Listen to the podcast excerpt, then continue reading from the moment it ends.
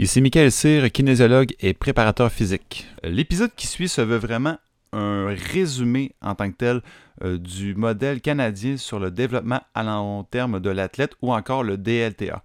Dans la description, vous allez retrouver le lien sportsforlife.ca qui résume à peu près sur chaque stade de développement. On en retrouve sept de la naissance jusqu'à l'âge adulte. On va pouvoir en, parler un petit peu plus en approfondi pas après le générique. Donc à tous, je vous souhaite bonne écoute et bienvenue à la barre haute.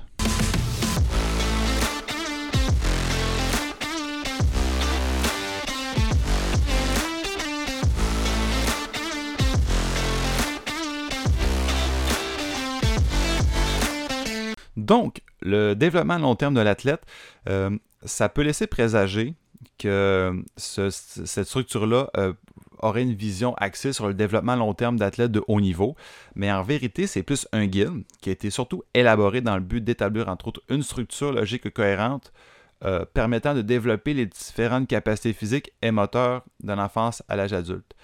Euh, ce qui peut arriver si jamais on manque de structure ou qu'on néglige certaines périodes de notre développement, c'est qu'il peut arriver certaines situations, entre autres, euh, on peut adopter de mauvaises habitudes parce qu'on axe, on axe beaucoup trop l'importance à la victoire. Je peux donner l'exemple que dans le temps, mon grand-père me, me, donnait 2 dollars par bus carré. Donc là, c'est vraiment une motivation extrinsèque. Donc on oublie le plaisir de jouer puis le désir de, de, performer.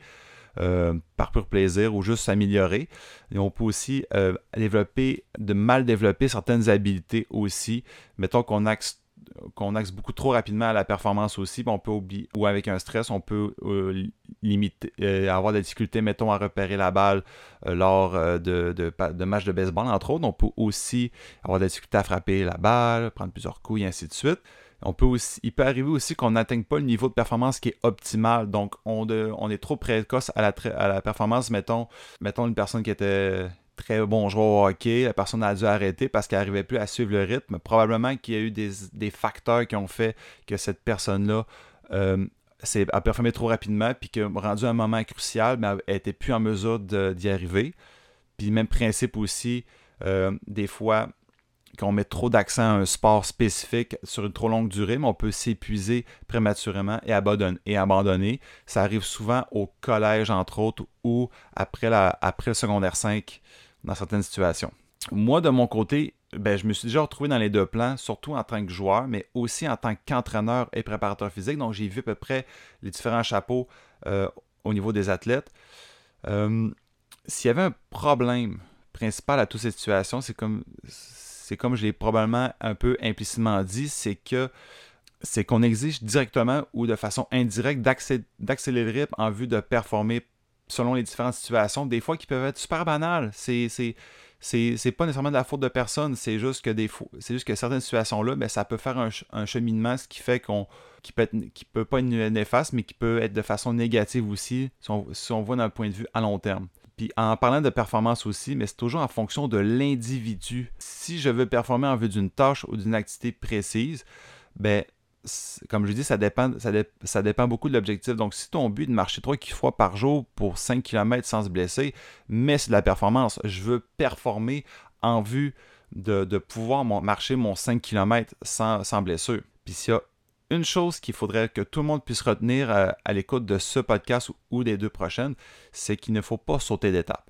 Peu importe ton groupe d'âge, ta, progression, la progression de chacun est différente et faut et c'est normal qu'on n'ait pas tous au même rythme. Donc, quelqu'un peut être talentueux à 12 ans versus quelqu'un qui peut développer ses capacités puis même dépasser la personne talentueuse de 12 ans à 15 ans, ça peut arriver aussi. Puis on va voir ça vraiment dans les premières étapes en commençant avec l'enfant actif qui est de 0 à 6 ans. Euh, la phase de l'enfant actif, c'est ce que j'appelle communément aussi la phase de la découverte. Euh, il est normal pour un parent de vouloir le meilleur pour son enfant, mais aussi de libérer son plein potentiel.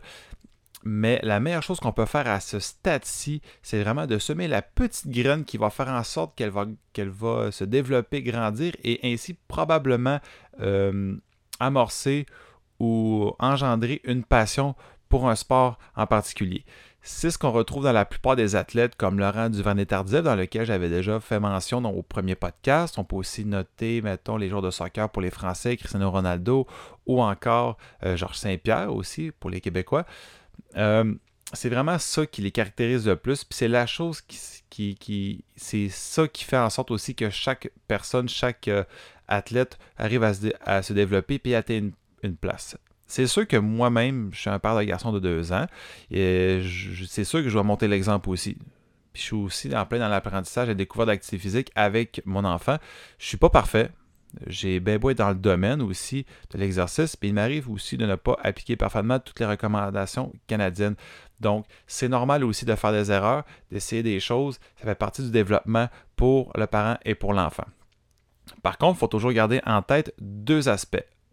Premièrement, c'est d'incorporer l'activité physique comme un aspect de la vie quotidienne, comme un mode de vie, et toujours le faire sous forme de jeu, surtout dans cette phase-ci. Donc, il faut surtout combiner la routine et le plaisir.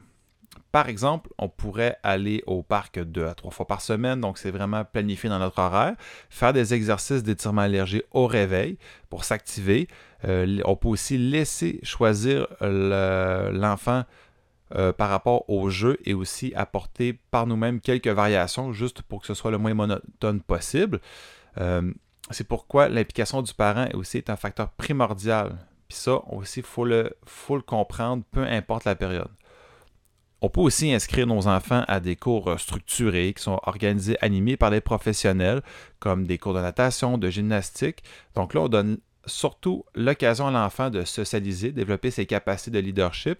Puis également, c'est beaucoup plus euh, clé en main, puis plus simple pour les parents si jamais ça devient compliqué euh, de maintenir une certaine routine. Ce qui est important à retenir, c'est qu'il ne faut être jamais sédentaire, donc inactif plus de 60 minutes de suite, donc rester en mouvement le plus longtemps possible dans la journée il faut aussi aller chercher les fondements appropriés au mouvement. Euh, il y a des ressources disponibles par rapport à ça. Si vous voulez, dans l'espace commentaire, juste m'en faire euh, la demande et, je les trouverai pour vous pour vous faciliter la tâche. Les mouvements spécifiques aussi dans cette phase-là à travailler, ce serait de courir, sauter, grimper, se balancer aussi de façon sécuritaire. Donc, l'apprentissage doit se faire dans un environnement sain. Maintenant, nous allons passer à la prochaine étape qui est s'amuser grâce au sport qui euh, implique surtout les garçons de 6 à 9 ans et les filles de 6 à 8 ans. Bon, votre enfant a 6 ou 7 ans, il ou elle adore jouer à l'extérieur, elle aime dépenser son énergie régulièrement, donc ça c'est mission accomplie. Ça veut dire que la routine et le plaisir au sport est, est maintenant acquis ce serait aussi la bonne période pour l'initier au multisport, donc la pratique de plusieurs sports dans l'année. Puis c'est à ce moment-là qu'il va surtout falloir être patient, mais aussi indulgent. Souvent, ou parfois, votre enfant ne voudrait ou ne voudra probablement pas participer aux certains sports que vous proposez. C'est normal, ce n'est pas grave. Puis ça prend ça aussi pour qu'on développe nos intérêts, donc vraiment prendre nos propres décisions et faire nos propres expériences. Ce qu'il faut éviter en tant que parent, c'est surtout éviter le piège de l'inscrire en un seul sport. Donc, encourager votre enfant à participer à plusieurs sports dans l'année, c'est ça qui va lui permettre en fait d'améliorer la majorité de ses compétences et, son, et sa capacité de débrouillardise à long terme. Euh, si on fait l'erreur de le spécialiser, par exemple, de, rapidement à un sport, mais ça peut nuire à certains développements des capacités sportives comme l'agilité, l'équilibre, la coordination, mais aussi la vitesse. Puis, en plus, il est tout indiqué que plusieurs sports permettent de développer ces compétences, donc c'est vraiment pas perdu. C'est vraiment le manque de variété dans les mouvements répétés qui pourrait devenir un enjeu à long terme. Par exemple, on pourrait être un excellent lanceur au baseball, mais on peut aussi avoir de la difficulté à changer de direction dans certains sports comme au tennis ou encore euh, Ultimate Frisbee. Donc on en nomme, on peut en nommer plusieurs, mais c'est que l'enjeu est quand même présent. Ce qui est important aussi dans la phase de s'amuser grâce au sport, c'est l'amélioration des capacités motrices de base, donc tout ce qui est les mouvements fondamentaux.